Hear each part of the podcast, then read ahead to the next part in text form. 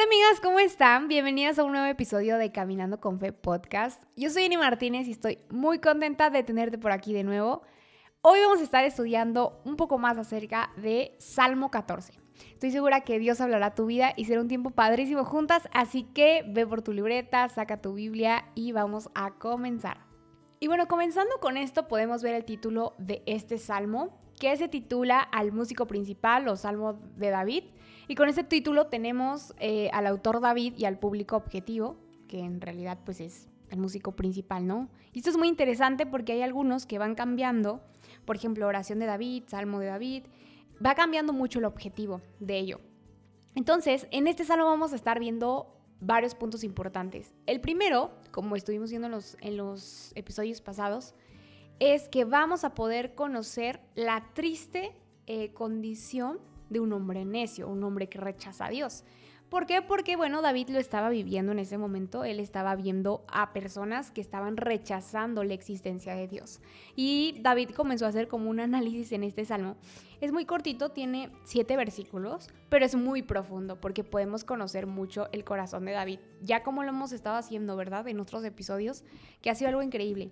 Y, ah, y para empezar, yo quiero, quiero entrar como en, zona cómoda, porque la verdad eh, hay tres puntos muy importantes que yo pude como que proyectarme, si se puede decir de esa forma, de forma vulnerable. Me proyecté, fueron puntos que yo he estado ahí, que yo he pasado. Y sé que tú también, pero hay veces que es tan incómodo, te hace sentir avergonzada, que de cierta forma es como esa pregunta que tienes, pero que no dices en voz alta porque crees que es malo o que te vas a ver mal o que Dios va a verte mal. Y la verdad es que me encanta porque David en los salmos, él podía reflejar su corazón y su corazón a veces era de Dios, yo te amo, eres mi protector y de repente estaba molesto y de repente otra vez feliz. Y, creo que no hay mejor libro en la Biblia que pueda representarnos mejor que, que todas las emociones que David estaba compartiendo. Pero para darte un contexto, Em, comenzamos leyendo Salmo 14, ¿ok? Entonces vamos allá. Yo tengo la NTV, hay otras versiones también, em, pero a mí me gustó mucho esta por las palabras que utiliza, entonces voy a quedar en esta ocasión con ella. Salmo 14.1 dice, solo los necios dicen en su corazón, no hay Dios. Ellos son corruptos y sus acciones son malas. No hay ni uno solo que haga lo bueno. El Señor mira desde los cielos a toda raza humana observa para ver si hay alguien realmente sabio, si alguien busca a Dios. Pero no, todos se desviaron, todos se corrompieron, no hay ni uno solo que haga lo bueno, ni uno solo. ¿Sabes qué? Yo cuando estaba leyendo esto, me sentí un poco identificada con David, ¿no? Que, que a veces nos sentimos de esa forma en la actualidad y decimos, wow, Dios, realmente veo a mi alrededor y siento que no hay alguien que, que sea bueno, no hay bondad en el mundo. ¿Dónde está, no? Pero sabes también, si lo llevamos a otro lado un poquito más profundo y un poquito más, híjole, más de corazón, en donde vamos a ser muy vulnerables hoy, eh, muchas veces nosotros nos encontramos ahí. Porque sabes que hay una palabra en específico que David estaba utilizando que, que va a hacerte sonar mucho. Hay algunas traducciones que, que la tienen como tonto, ¿ok? Pero es la palabra necio es la palabra necio. Y David veía a los que negaban la existencia de Dios y llegó a la conclusión de que eran personas que eran necias. Ajá.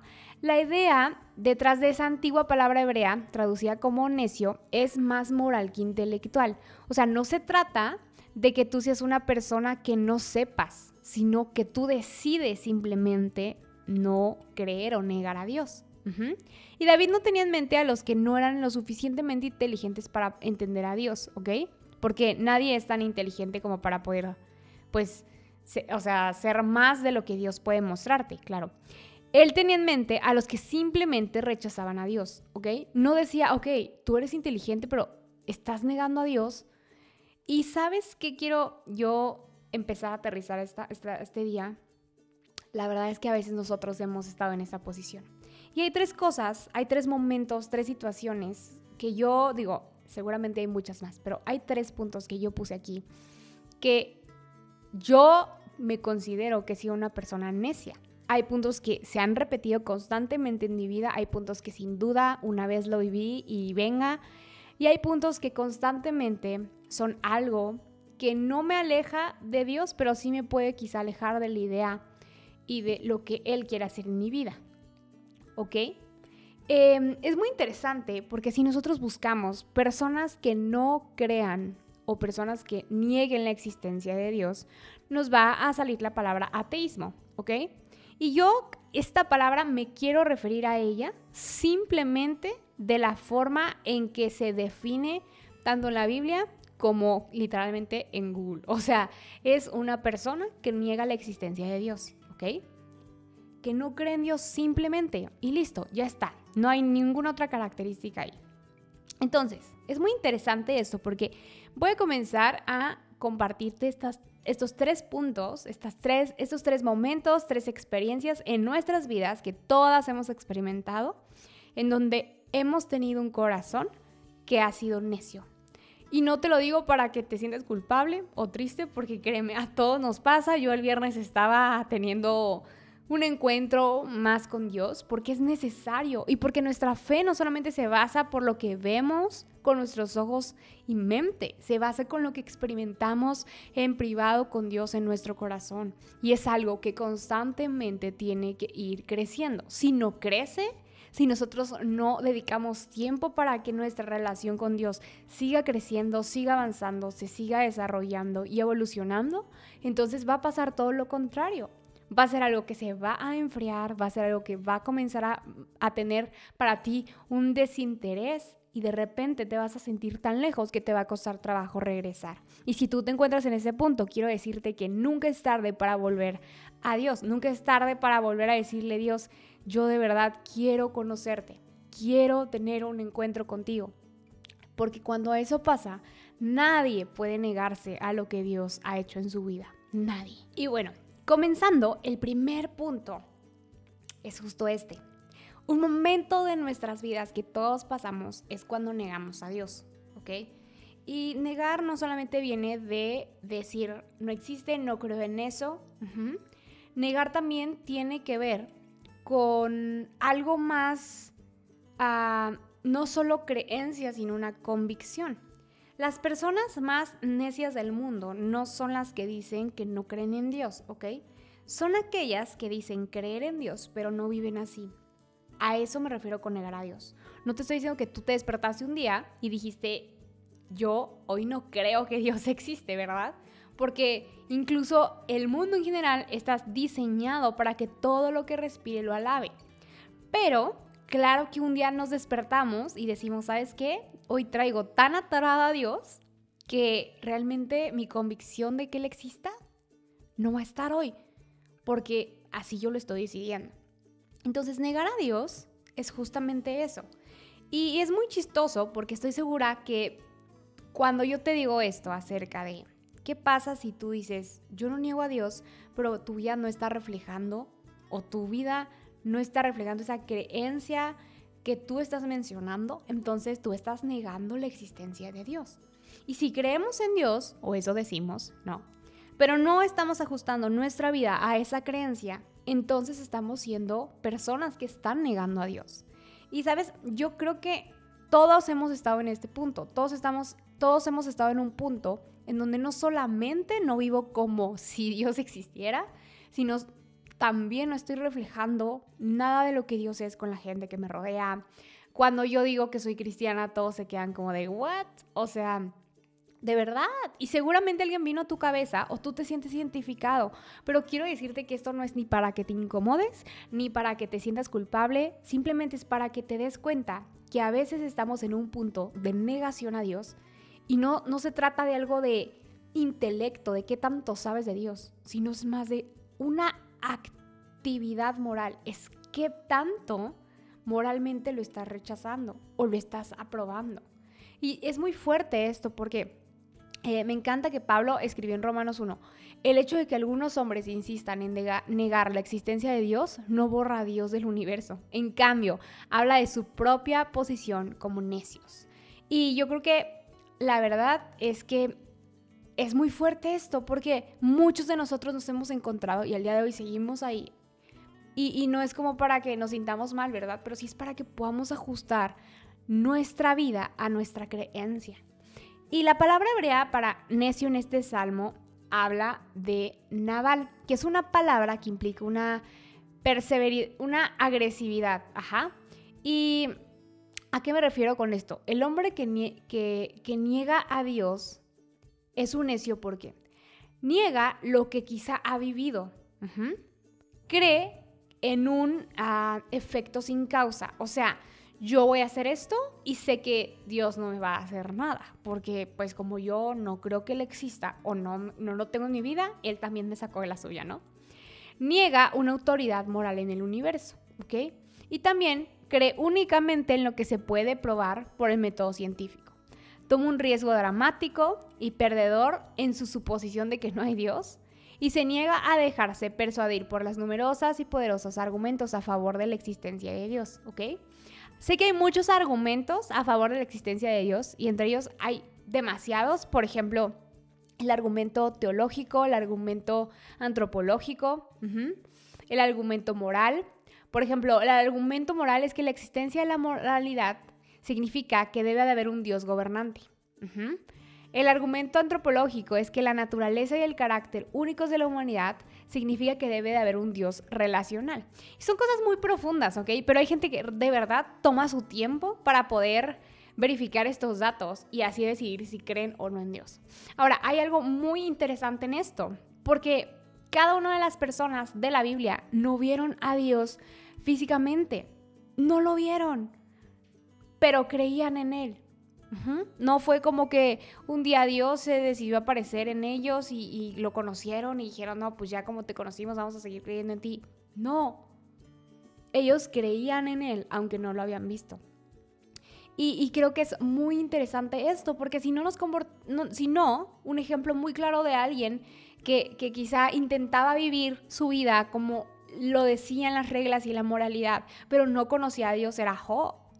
Por eso él dice, o sea, de oídas te había oído, pero ahora puedo verte o ahora puedo conocerte.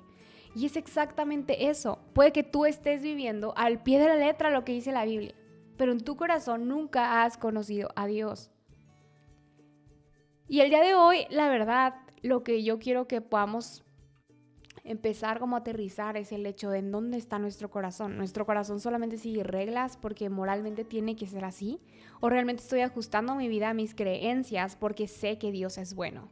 Y yo creo que todos hemos estado en este punto de negar a Dios. Hay otro punto muy importante que yo acá también lo puse, que es que a veces podemos llegar a odiar algo de Dios. Y esto es muy fuerte, pero es muy crudo y muy real, porque cuando pasa algo en nuestras vidas que nosotros no planeamos, no estamos preparados, ni siquiera tenemos en mente que eso pase, o vienen situaciones, o vienen momentos o sentimientos, creemos que Dios lo hace porque nos estamos portando mal, porque no, no, no, no leemos tanto, no vamos tanto a la iglesia, porque hay ciertas cosas que, que, pensamos que Dios es así, que Dios es, ok, no me estás ayudando tú, no vienes a mí, pues entonces ahí te va un castigo, ahí te va algo que te va a hacer que, veas que yo existo. Y a veces creemos eso, ¿no? A veces creemos, ah, no es que este familiar está enfermo porque seguramente Dios no me quiere y seguramente Dios quiere que aprenda una lección. Y sabes una cosa, yo entiendo que muchos hemos pasado por esa situación, yo me incluyo, todos hemos estado ahí, pero al mismo tiempo, si te pones a conocer el corazón de Dios, tú puedes saber que Él no es así. Tú puedes saber que Él es un Dios que te ama, que es bondadoso, porque los frutos que podemos ver en el, del Espíritu no solamente lo describen, sino que Él es eso. Él es eso. Y es muy chistoso porque en, esta parte de Salmo podemos ver cómo Dios trata el ateísmo o a las personas necias de, de forma o de manera moral, no intelectual no es qué tanto sepas o qué tan bueno seas o qué tan inteligente seas, sino es que tus acciones me van a demostrar si eres necio o si eres una persona que cree. Y creo que eso es muy fuerte porque puedes llevar toda tu vida en la iglesia, pero seguir literalmente viviendo como si Dios no existiera.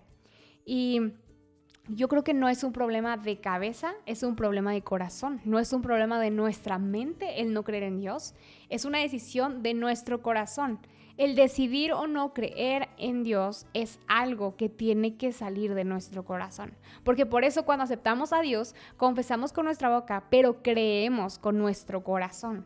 Y cuando nosotros dejamos eh, que el corazón diga, no, pues ya no quiero el día de hoy, entonces estamos comenzando a vivir de una forma diferente. ¿Ok? Entonces todos hemos estado en un punto en donde Dios no hace algo por nosotros, no nos da algo y comenzamos a odiar ese algo que Dios puede darnos. Puede ser que tú no creciste con papá y mamá, puede ser que tú experimentaste una ruptura amorosa, puede ser que tú viviste una experiencia que traumó tu vida, puede ser que tú has pedido tanto por una sanidad, por un trabajo, por un marido, lo que sea, y no lo has experimentado como tú quieres y entonces comienzas a odiar a Dios. Y es válido, todos hemos estado en ese punto, pero la idea de esto es que tú no te quedes ahí, que no te quedes solamente viendo cómo Dios desde tu perspectiva es bueno con la gente, pero contigo no, porque Dios es bueno con todos. Pero ¿qué necesitamos? Hay que cambiar la postura de nuestro corazón. No se trata de cuánto leas, de cuánto te nutras de la palabra, de cuánto vayas cada domingo a la iglesia. Si tu corazón tiene un problema con Dios, entonces estás lejos de Él, lejos de lo que Él tiene para ti. En Efesios 4, perdón, versículo 17 dice, eh, vivir como hijos de luz. Y aquí vienen, ya no vivan como los que no conocen a Dios porque ellos están irremediablemente confundidos, tienen la mente llena de obscuridad. Entonces, si, si, tú te preguntas, ¿por qué yo me siento de esta forma? Puedes ir a Efesios 4, 17 y poder leer vivir como hijos de luz. Porque incluso Juan eh, Juan en, el, en el capítulo 3, 20 dice, porque todo aquel que hace lo malo aborrece la luz y no viene a la luz para que sus obras no sean reprendidas, ¿ok? O sea, para que lo que hagan no sea reprendido. Entonces, creo que un gran mapa, ajá, para poder analizar nuestras vidas es poder ir a Efesios 4, 17 y poder leerlo pero hay algo que me encanta al final que dice, pónganse la nueva naturaleza creada para ser la semejanza de Dios, quien es verdaderamente justo y santo. O sea que tú y yo tenemos que ser justos y santos, ¿ok? Y a veces la santidad no es lo que tú hagas o no hagas, la santidad es cómo está tu corazón. ¿Qué es lo que hay en tu corazón que hay que cambiar? Y no solamente en el ámbito sexual, como casi siempre se ve, ¿no? La santidad, sino también en el ámbito de qué estoy hablando, qué estoy escuchando, en qué estoy creyendo, a quién estoy viendo, eh, qué estoy viendo, ¿no? Son muchos, muchos factores. Y obviamente Dios sabe que no somos perfectos, pero Él sabe que podemos acercarnos a todo lo que tiene para nosotros, porque Él está ahí, esperando por ello. Y el tercer punto, que todas hemos estado en Él, y todas literalmente hemos pasado por él es que llegamos muchas veces a odiar las respuestas que Dios tiene para nosotras. Llegan a hacer cosas que pasan, que nosotros pedimos algo y no ocurre como lo deseamos. Y yo creo que también ahí nuestro corazón puede experimentar una necedad, puede experimentar un momento en donde podemos decir, yo te pedí esto y tú ni siquiera te acercaste, entonces, ¿sabes qué? Ya no creo que existas, ya no creo que seas bueno. Y mira, esto es muy fuerte porque no solamente hablando acerca de, de la fe, se habla de Dios. Hay personas que tienen mucha fe en otras cosas.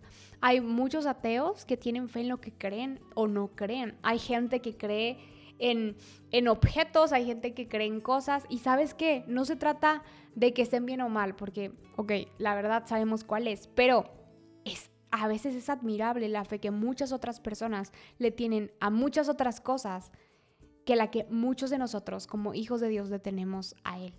Es admirable porque a veces ni siquiera leemos la Biblia, porque a veces no nos acercamos, porque a veces no nos interesa y es fuerte al mismo tiempo, pero creo que podemos cambiarlo. Tenemos la oportunidad de hacerlo y Dios está ahí para eso. Y yo creo que muchos hemos vivido situaciones en donde las respuestas que Dios nos ha dado no han sido las mejores, en donde hemos negado a Dios, en donde hemos llegado a odiar algo de Dios, porque nuestro corazón se ha vuelto necio, no por lo que Dios ha hecho, no, sino por las situaciones que hemos vivido lo que hemos experimentado en la vida. Y si tú te encuentras en ese punto, si tú te encuentras en un punto en donde dices, ¿sabes qué? Yo ya no sé si existas Dios y así voy a vivir como si no existieras y yo ya no sé ¿qué más puedo odiar de ti porque no has hecho nada por mí?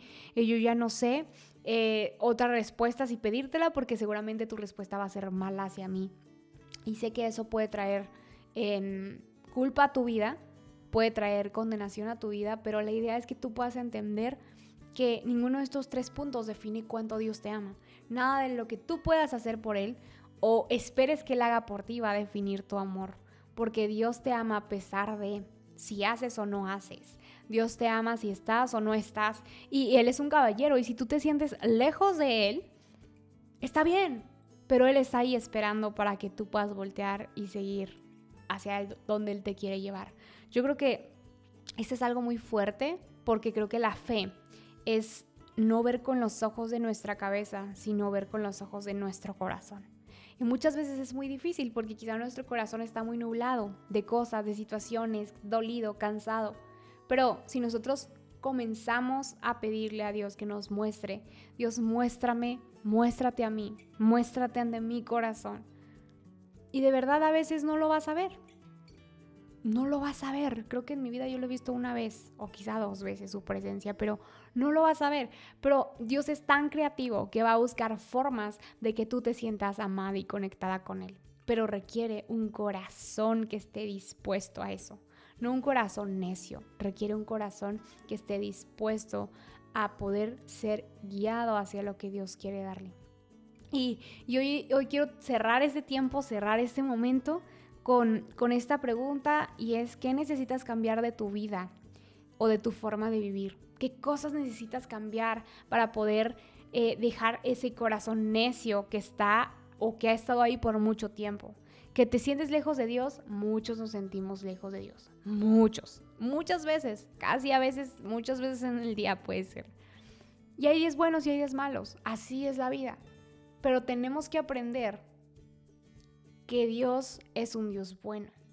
Es un Dios que va a estar ahí para nosotros, porque Él anhela salvarnos, Él anhela amarnos, Él anhela poder eh, hacer que nosotros caminemos hacia lo que Él tiene para nosotros. Y de verdad, Él anhela que podamos ser y vivir plenamente felices. y, felices no lo digo en un estado de emoción, sino felices de corazón, en nuestro corazón con esa certeza. Y hoy quería compartir esto contigo eh, porque sé que fue bendición para tu vida. Creo que son puntos que a veces tenemos en nuestro corazón y sentimos que somos las únicas que estamos viviéndolo, pero hay más de una mujer allá afuera que lo está viviendo. Hay más de una persona que está viviendo ese tiempo en donde ah, se ha sentido eh, que está negando a Dios, que ha sentido que Dios no responde lo que ella quiere o que está odiando algo de Dios y es válido que eso pase, pero no te quedes ahí porque Dios tiene algo muy grande para tu vida. Y estás a solo un paso de descubrirlo. Solamente es cambiar la postura de tu corazón, comenzar a ver con los ojos de tu corazón y dejar que Dios actúe. Y entender que su voluntad siempre va a ser buena, agradable y perfecta.